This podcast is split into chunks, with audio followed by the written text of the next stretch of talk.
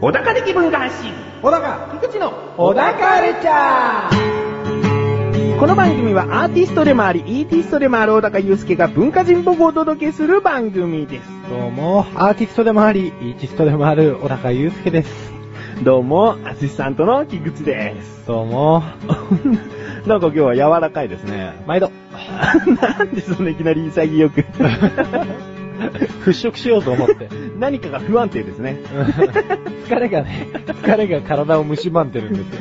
はい。まあそんな疲れてらっしゃる小高さん ですけれどもはい、え前回からですね、これからちょっとギターの話もしていきましょうっていう話をしましたねえ。そうね。うん。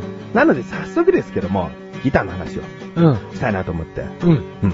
あのー、まずギターっていうと、うん、種類大きく分けるとエレキギター、アコースティックギターでいいんですかね。うん。で、小高さんがやっぱりよく弾いてらっしゃる。あど、どっちが好きですかちなみに。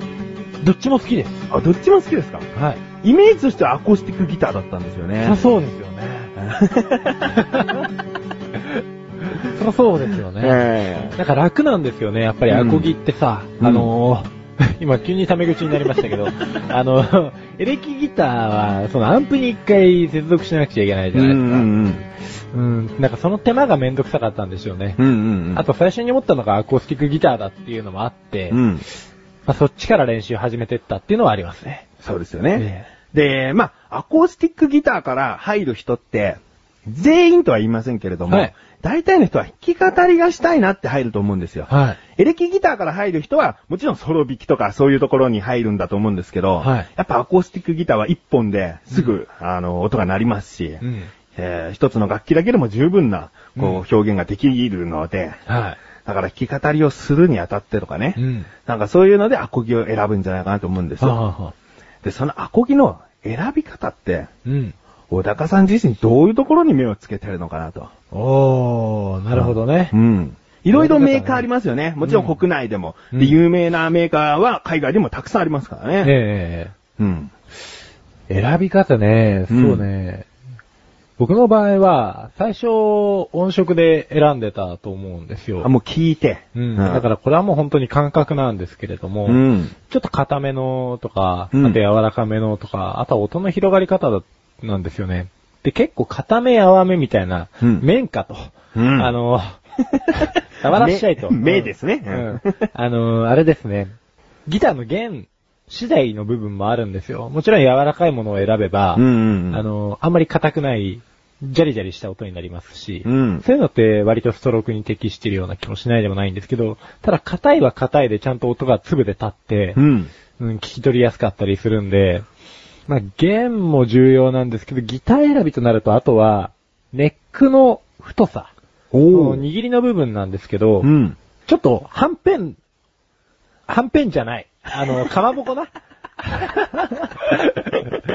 うんはいはい。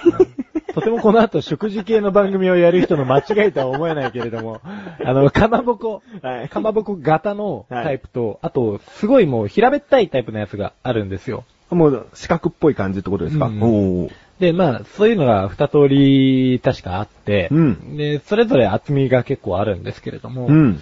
どちらかというとですね、平板のタイプで、ボディがちっちゃいような、うんうんううん。んタイプの方が好きやすかったんで、はあだんだん弾きやすい方面で選んでいきましたね。うんうん。であと、音もちょこちょこ聞いて、両方マッチするものをできれば買いたいんだけど、なかなかねえと。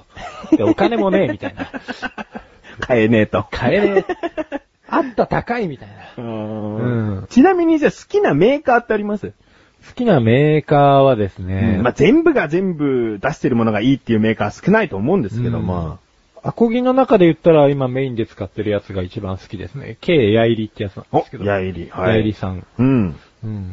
あそこのギターは、なんて言うんですかね、割と、コンパクトボディの方が多分製造してる数は多いと思うんですよ。うん、で、音がね、なんか、うーん、綺麗なんですよね、音の広がり方が。うん非常に。で、あのーギターを、アコースティックギターを作る上で、僕が使ってるやつちょっと珍しくて、うん普通裏板を2枚板で繋いでるんですよ。だから真ん中に1本線が入ってるっていう。はいはいはい。あれ、僕も3枚板使ってるんですよ。おう。で、それぞれちょっと木材が違くて、で、それによって全然音の響き方とかも違うような。うんううん。ん。なんかね、2枚板より3枚板の方が、なんか噂なんで、正直あんまりちゃんと比較してないんですけど、うん少しこう、音色に丸みがあるというかですね。ほうほうほう。噂ですけどね。あくまでも噂。あくまでも噂ですけれども。一枚で作ってるのもあるんですかあるんじゃないですかね。見たことないですけどね。うん。ででももそその逆になると柔らかくない音色になるってことですよね。の可能性はありますけどね。噂ですけどうね。ん、噂ですけどね。 わかんないですけどね。 責任持ちませんけど責ね。任持ちませんけど ね。だから正直そんなに調べてないものね。だってね。うん。わかりました。じゃあ最後にですね、えー初心者の方におすすめのはい。ギタうん。ー。まあそんなに高いものは買えないですよね。うん。えーそれをおすすめとかありますおすすめね。うんあのーまあ、もしアコースティックギターを買うのであれば、うん。え、そんなお坊ちゃまブランドみたいな感じの声が聞こえてきそうで すけど、ヤマハ。おー、そんなお坊ちゃまブランドってイメージですかうん、なんか、すごい正統派な感じがするじゃないですか。おー、うん。でもヤマハとか、あと高峰っていう割とアコースティック界ではうんメジャーな、しかも割とお値段もお手頃で、うん。まあピンキリですけどね、うん。お手頃で手に入るようなメーカーから始めても全然いいんじゃないかなと、うん、思います。お。じゃああとは握って、うん。音色を出して、好きかなと。そうね。うんあとはもうとにかく、ギターって、しあのー、支援奏する場合、お店で、うんうんなんか周りにやたら上手い人がいるんですよ。うんうんうん。恥ずかしいと。恥ずかしがるんじゃねえ、みたい な。もう出しちゃえ、みたいな。それあります。自分はあの、ソロ弾きとかできないですからう、ー試んしに弾いてみますって言われても、 コードジャカジャカやってどうすんだよみたいになっちゃうから、恥ずかしくてできないですね。 いや、もう弾いちゃいましょう。結局弾くことでしか音は確認できないですから、まあそうですね。だから、うんお店の人が弾いてくれるのを聞くのでもいいですかあ、それでもいいと。もちろん握ることとはしますけど、うん構えることもしますけど、うん、でも握って弾いて構えて、まあ結局弾かないと、どうにもなんか自分の感覚とマッチしないだろうから、あー動きますからね。そう、ストロークの癖とかもあるんで、店員さんと自分はストローク違いますから、うんうんうんうん。あうんそれだなけ。でるほど音色は全然違うんで、音色の出し方が違うからと。違いますね。うんうんうんそら店員さんうめえわ、みたいな。 そうだね。家に帰ったら全然音違えよってことにはなりがちですもんね。そこでクレームつけてなお返しに行くみたいな 事態が起こるよりかは、もう自分で弾いてっていう、一度の恥ずかしさを我慢して。一瞬の恥で、ううんん。、済ましてくださいね、と。 あわかりました。はい。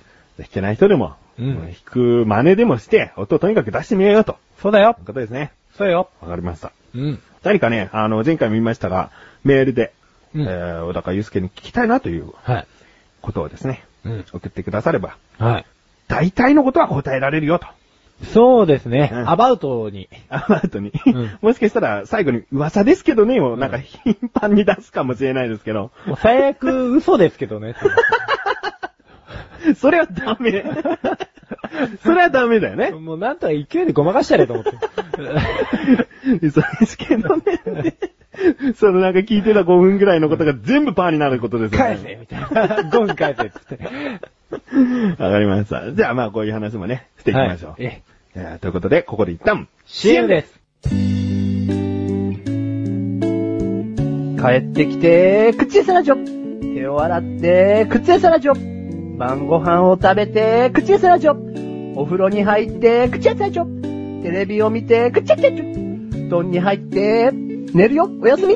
いつでもどこでも片手間に、口エサラジョは毎月1回更新のアスレチック放送局で、リンクページから行けるよ。どこまでも続くのかね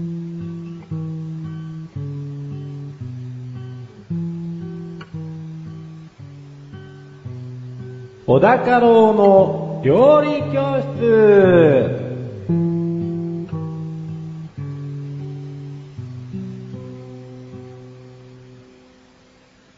このコーナーは料理研究家の高郎先生に食についてあれこれご指導していただくコーナーです。ちなみに番組内で料理は一切いたしません。先生よろしくお願いします。よろしくお願いします。それでは早速今回の料理食材テーマ、お願いします。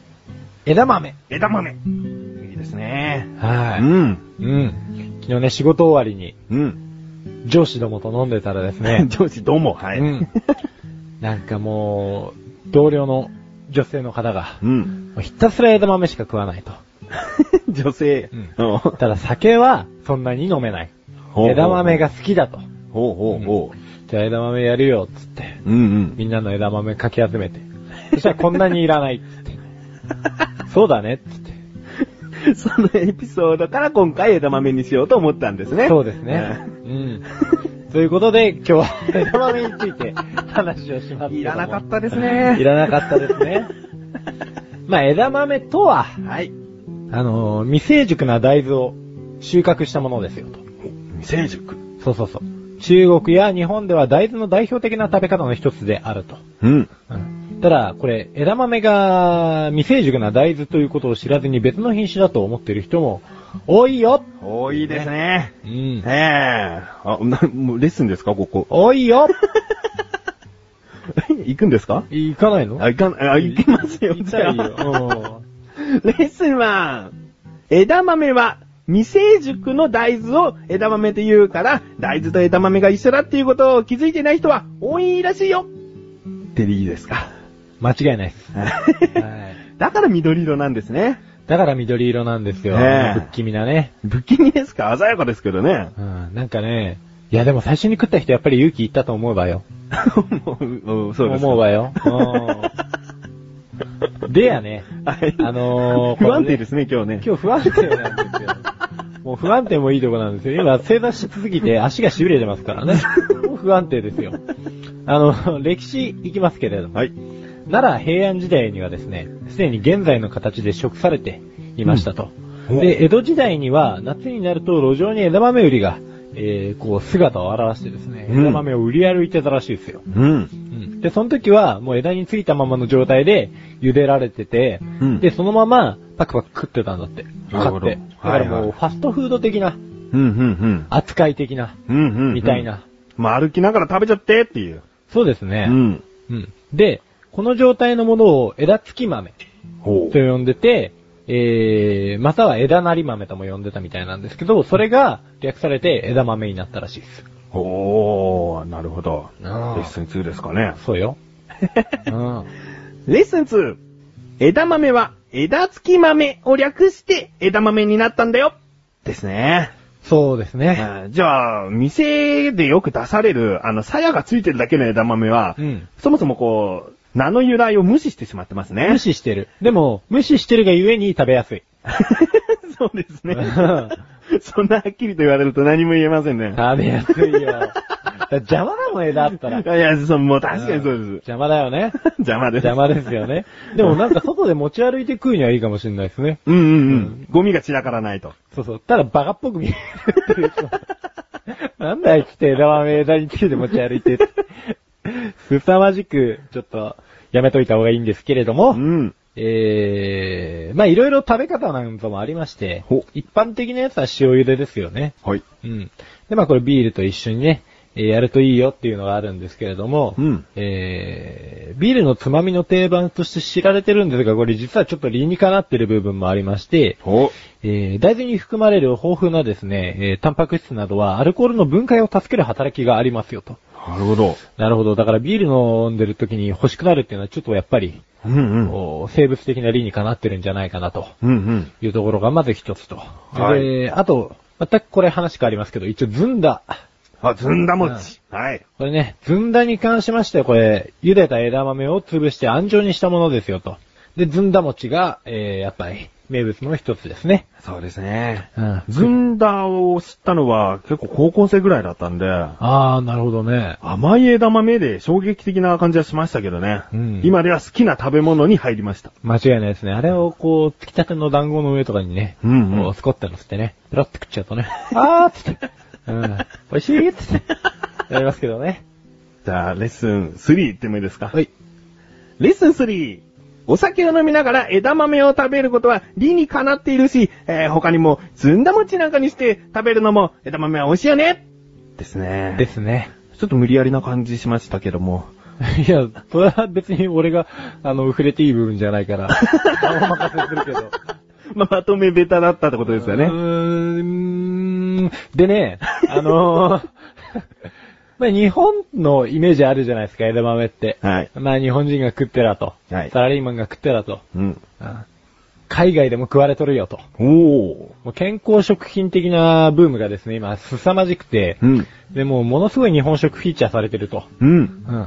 でね、あの、ヨーロッパでも、あとはイギリスとかね、えー、グリーンソイビーンズと、ほうないしは枝豆とおお。呼ばれ、もう親しまれちゃってますと。あでもやっぱり基本的にはジャパニーズフードなんですね。ジャパニーズフードですね。あーアメリカなんかではもう、スタジアムなんかで、野球スタジアムなんかで枝豆配ってるらしいですよ。おまあ、知らないです けど。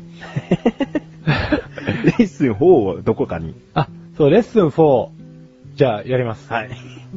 レッスン 4! ダダチャ豆ってのもあるよ。知ってますけど。まあ知ってます よね。だいたい居酒屋で最近茶豆が出てきて、はいはいはで、い。ダダ茶豆のダダって何よと。おーむしろダダ茶豆のダダ茶って何よ。おおて。か、どこで区切るのみたいな。おお。うん。っていうのを気になってたのよ。おそしたらね、ダダ茶って、湘南地方の方言で、親父って意味なんだって。なるほど。じゃあ、茶豆って区切るのはおかしいんですね。そう、ダダ茶。おお。そうなんです。だから、だ、えみたいな。だだ、えみたいな。どうしたって言って。うん親父豆と。うん、親父豆なんですよ。おうん。なんか、江戸時代献上された枝枝豆に対して、庄内藩の殿様が、この枝豆は、どこのダダ茶の作った豆だやと。お。うん。そしたらうちの親父だと。うん。うん。ダダ茶。なるほど。ダダ茶。わかりました。いや、ためになるレッスン4でしたね。うんそうやろはいではい、ありがとうございました。はいということで。自分はね、あの、枝豆が土に埋まっているっていうのもね、うん結構衝撃的でしたよあ、。衝撃的ですようね。ん。ビジュアル的になんか納得いかないですよね。ちょっとね、枝になってるのかなと単純に思ってましたけどねだか。ら店に出してる時は結構ちゃんと洗ってくれてるんですよね。そうですつまりね。そりゃそうでしょうね。そら、大変だわ。はい。今回のご指導は以上ですね。はい。先生、ありがとうございました。皆さん、菊池師匠のなだらか向上心をご存知ですか日頃思っていることや感じていることを、私、菊池師匠がなだらかにお話ししている番組です。日常の疑問に対して自力で解決しているコーナーもあります。皆さんのちっちゃな疑問から壮大な謎までメール待ってます。菊池師匠のなだらか向上心は毎週水曜日更新。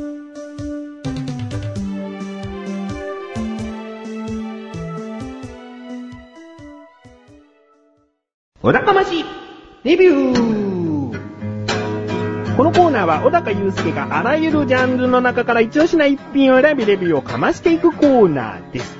今回はなんとメールが届いております。よっありがとうございます。ありがとうございます。小高ネーム、大志さん。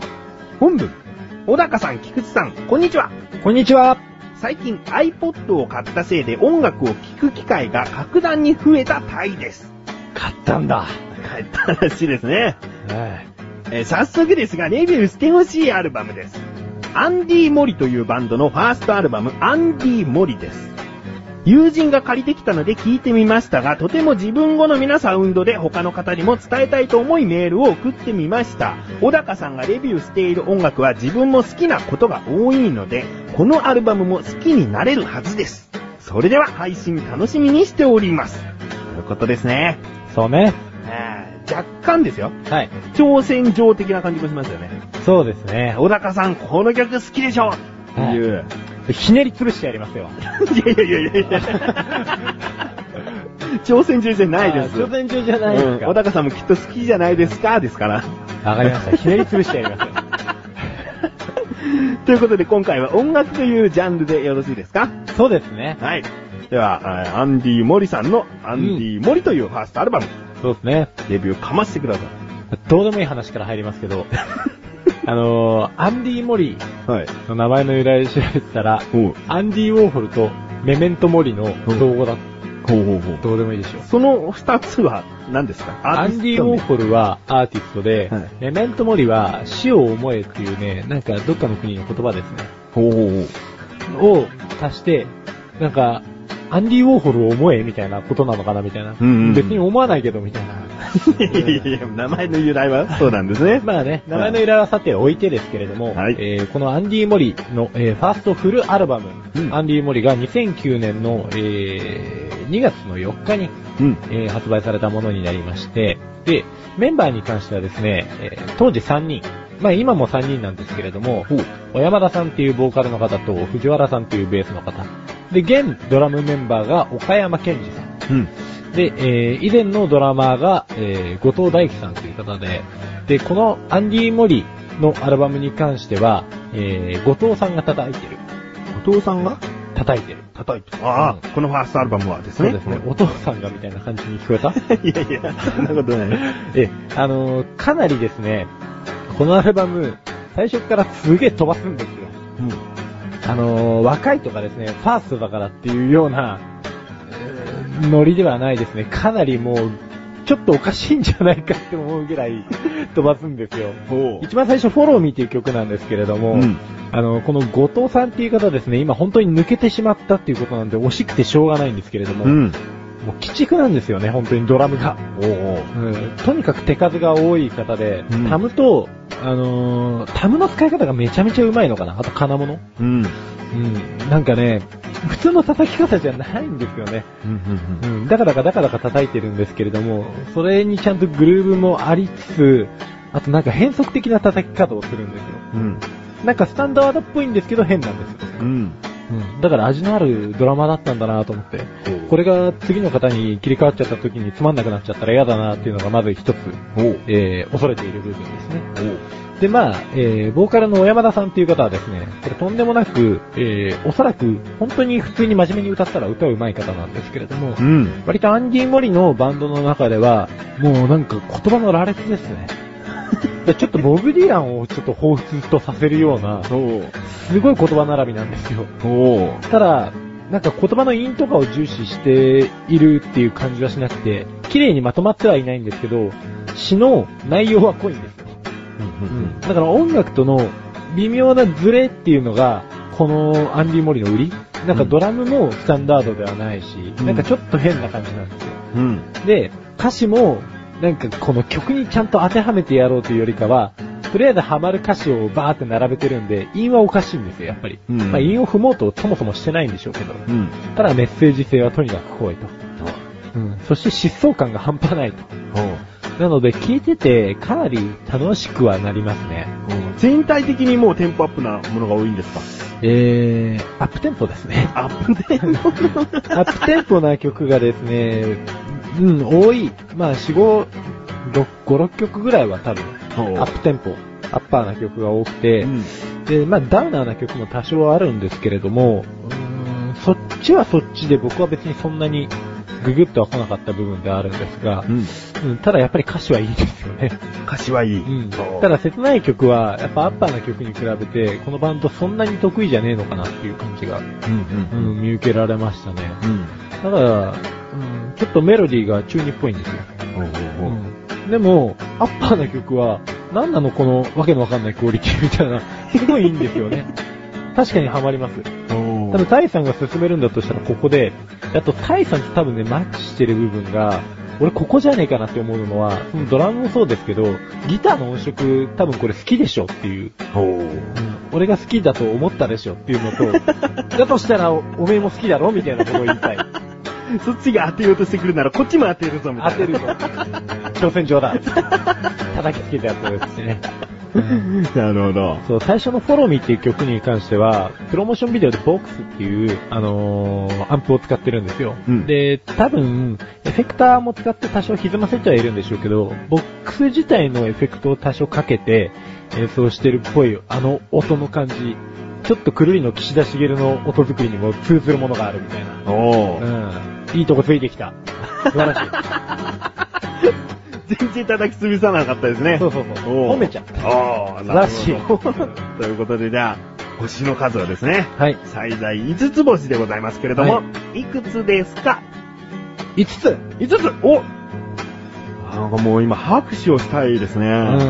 いやー、タイさんおめでとうございます。おめでとうございま す。まあこんな、自分たちのその番組の方の小高が、なんか、ややこしい人だよみたいな感じになっちゃってるけど、おめでとうなかなかね、 五つ星って出さないんですよ、人のメールに対しては。あのね、これはいいっす。おうダウナーな曲に関しては、僕は本当に古典版に言うこともできるんですけど、んただその青臭さが、なんか今後のアルバムの発展にすごい期待をもたらしてくれるような、うん。ダウナーな曲なんで、うんアッパーな曲は、アッパーな曲で今後もやってってほしいなと。うん、うん。まあ、変化させるんであれば、必ず面白い方向にこのバンドは引っ張ってってくれるはずなんで、うん、うん。まあ、今後は楽しみですよね。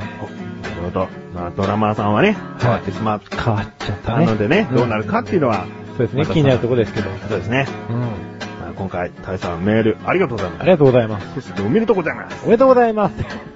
何が以上、お高ましレビューでした。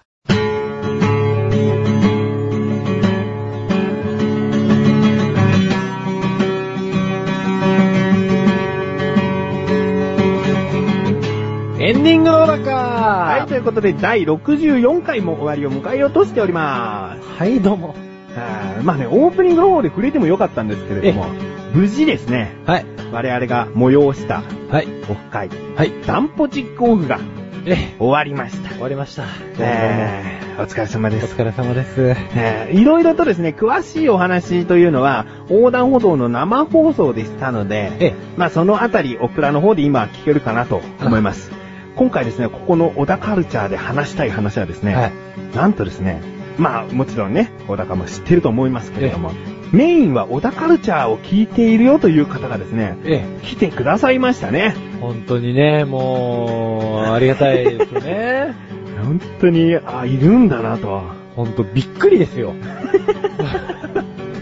あの、結構ね、あの、一緒に、あの、開催側のメンバーとしていたマシルという人間の色が強いじゃないですか。そうですね。うんそんな中でね、どうか小田カルチャーだけを聞いてる人一人ぐらいは、みたいなうこん。とをね、言ったところ、メインでき。ああそうですね。その方はね、あの、カメラが趣味の方でして、うんで、小田カルチャー聞くときに、カメラの話だとより、こう、ぐっと、うん聞いてくださるみたいな感じでしたね。